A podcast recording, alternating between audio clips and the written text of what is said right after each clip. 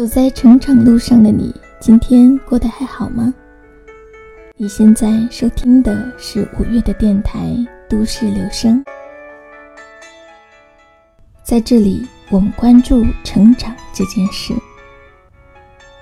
我是主播五月，微信搜索我们的公众号“五月生活家”，可以查看更多精彩的文章哦。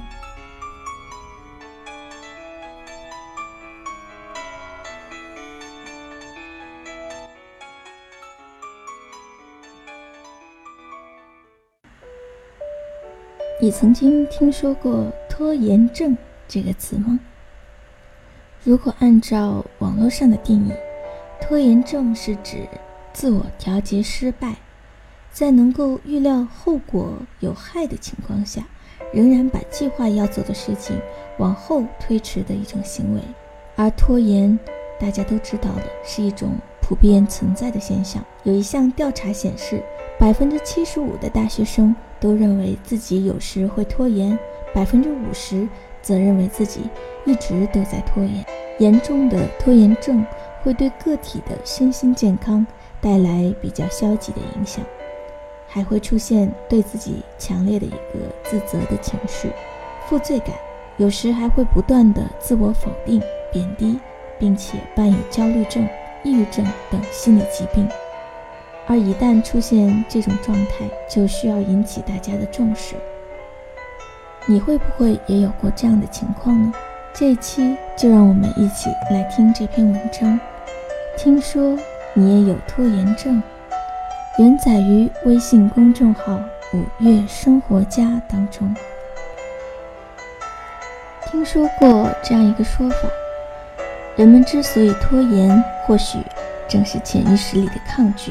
在作祟，你有没有过类似的经历呢？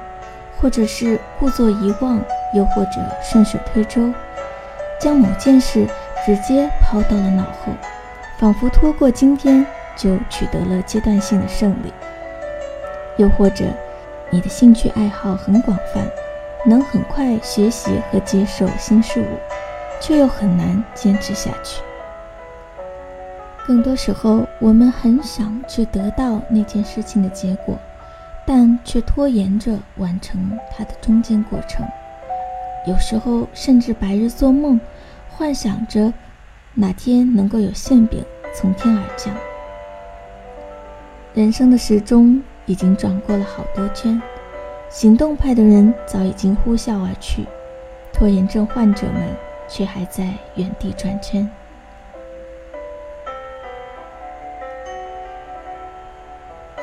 作为一个曾经的重度拖延症患者，笔者同样深受其害。几乎所有新兴的网站和流行一时的新鲜事物，都曾经接触、尝试过，也做过翻译。现在正在做电台，也得到过一些小小的肯定和成绩，却都因为没有一样能够坚持下去。到后来，没有哪一样。能成为拿得出手的硬招牌，都只是一时的热闹。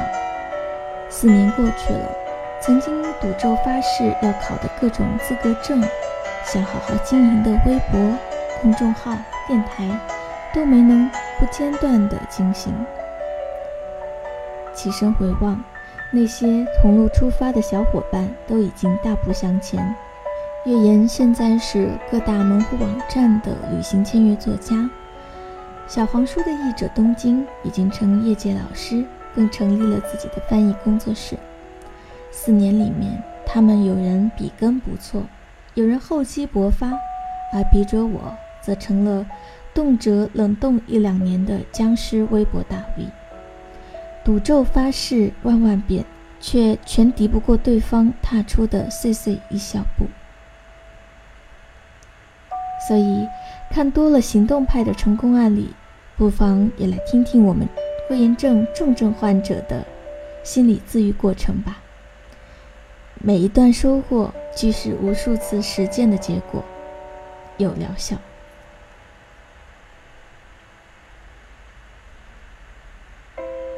今天为你分享的这篇文章，叫《听说你也有拖延症》。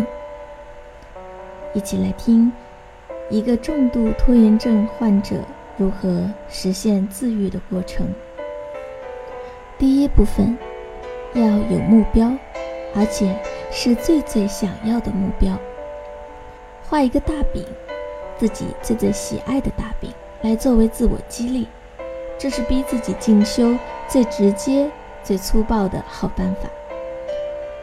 报个班呀，或者是报名考试来逼自己去发奋准备，这招对普通拖延症是有用的，对于重度拖延症患者却完全不起作用。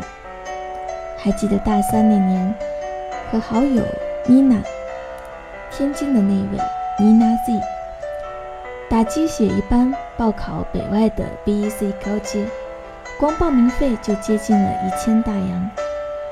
在学生时代，足够心疼一下下了，认认真真复习做题，每天六点钟起床去图书馆占座。可是只坚持了半个多月吧，又打回了原形。每天都有不同的借口：今天太冷了，睡一会儿；天暖和，再睡会儿。到最后一个月，觉得自己绝对考不过了，灰溜溜拉上妮娜 Z。一道去退掉了考试。进入深度睡眠的人，仅凭梦想和花出去的报名费是没办法叫醒的。都说现实是最好的老师。二零一三年，分别在不同领域工作的笔者与妮娜 Z，那一身单薄的功夫很快就见底，长短板一览无余。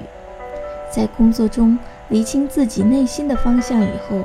妮娜决定一边工作一边考研，笔者则为了成为一名合格的用户数据分析师，进入飞利浦，短短三个月内，把自己从门外汉变成了会拆卸各种电子产品，知道什么是 BOM 和 spare part，熟知各种术语以及产品性能，甚至还掌握了基本检修步骤的产品代表。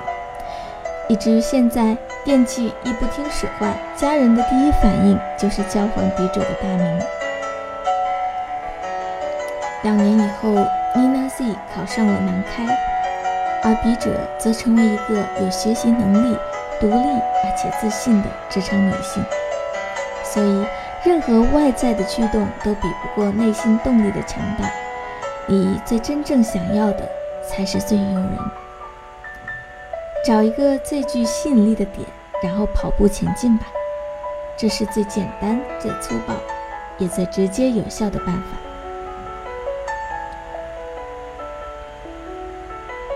你现在收听的是五月的电台《都市留声》，这一期为你讲述一个拖延症重症患者的心理自愈过程。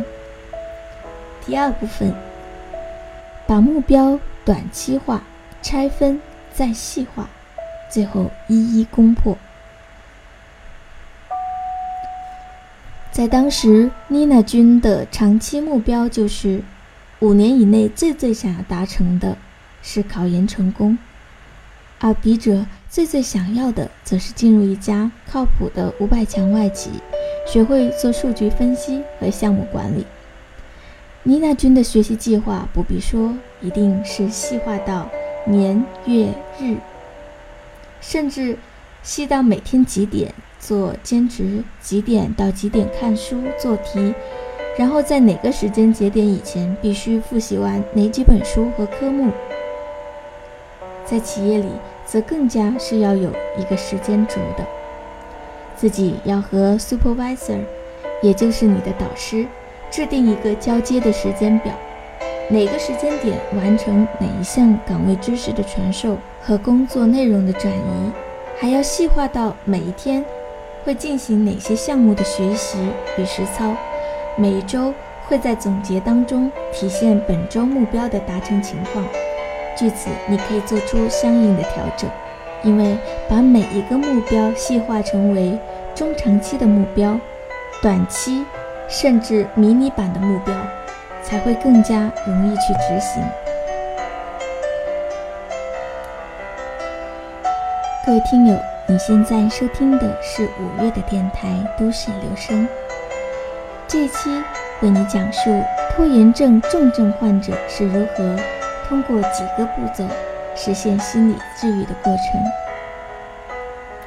第三个部分，懂得记录每一点的进步，不断反省和回顾。克服拖延症的方法之一，写 review，记笔记，亲测有效。从前看过的电影真的是好多好多，有一些印象深刻，更多的就是蜻蜓点水。而写 review 本身会是一个很好的记录与回顾，有可能过了好久再回过头看当年写的东西，又会觉得我怎么会写过那么好？我怎么写过那么烂的笔记呀？在这个过程中，还会可能得到一些意想不到的收获。工作五年，笔者也是累积了一些不吐不快的工作心得和感悟。起初只是不自量力写写公众号，最后决定开专栏。慢慢的收到了一些积极的回音，还因此结识了不少投缘的好朋友。在这个过程当中，系统的回顾了过往的职业生涯，也慢慢调整自己的心态与目标。困扰已久的拖延症竟然有了好转的迹象，不用人推，自己也要费时费力的写备忘、录节目，乃至定期打卡。你看，坚持原来也不难。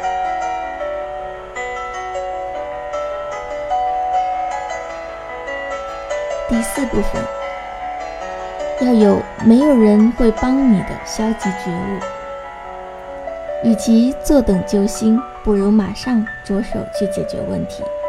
早年看过一小段的厚黑学，一知半解。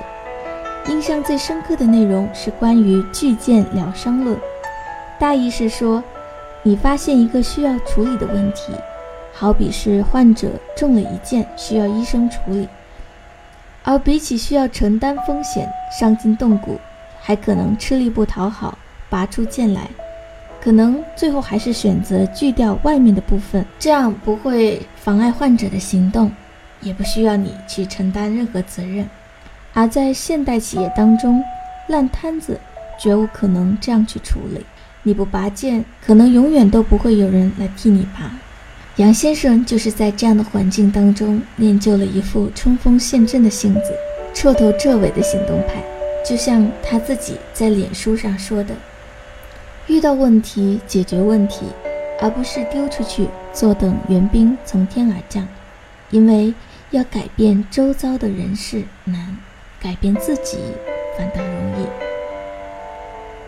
你现在收听的是五月的电台《都市留声》，这一期为你讲述一个重症拖延症患者实现心理的治愈的过程。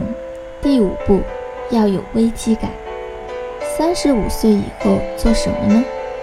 四十五岁以后能做什么呢？关于华为清退老员工的传言令人自警。当有了这样的危机感，你还会安心于每天被温水煮青蛙吗？与杨先生一起上班的清晨，通常我们会在路上讨论一些热门话题，交换彼此的见解。前一阵适逢华为出了个大新闻。刚流传开时，从业界到吃瓜群众，居然全部都相信了。可见企业固然了不起，倒未必足够的仁厚。杨先生与我听到这个消息，不免有些误伤其类。你永远不能要求一个企业有人情味儿，因为企业本身是没有记忆的。这个消息最大的冲击在于，它引人思虑。人到中年，尤其是中年的晚期，一朝失业该怎么办呢？无论是对于管理人员，还是专业技术人员，这都不会是一个轻轻松松的话题。这个消息让许多人从自己的舒适区醒过来，开始正视职业危机感，也算得上是比较正面的影响吧。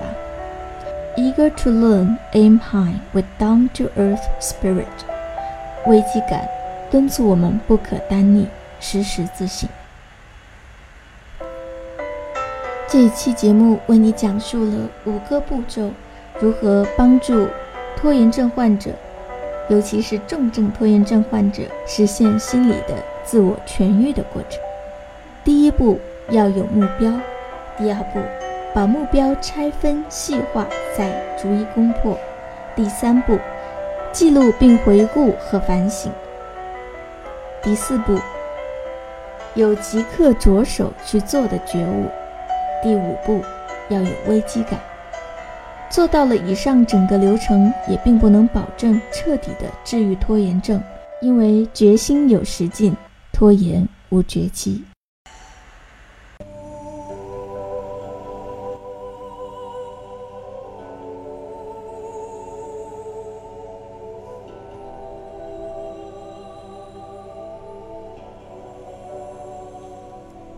各位听友。我们的节目到这儿就要和你说再见了。但愿今天的你又比昨天更好了一点点。五月在这里陪你走过漫长的成长的路。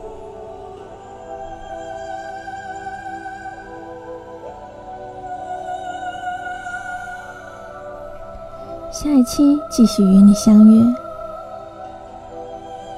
和你一起讲述都市生活里、职业生涯中那些个不得不说的事情。也欢迎你到我们的微信公众号“五月生活家”当中去留言，和我们的小编和主播零距离的互动。节目的最后，依照惯例，为你送上一首好听的歌。五月在这里，祝你晚安，好梦。下一期和你不见不散。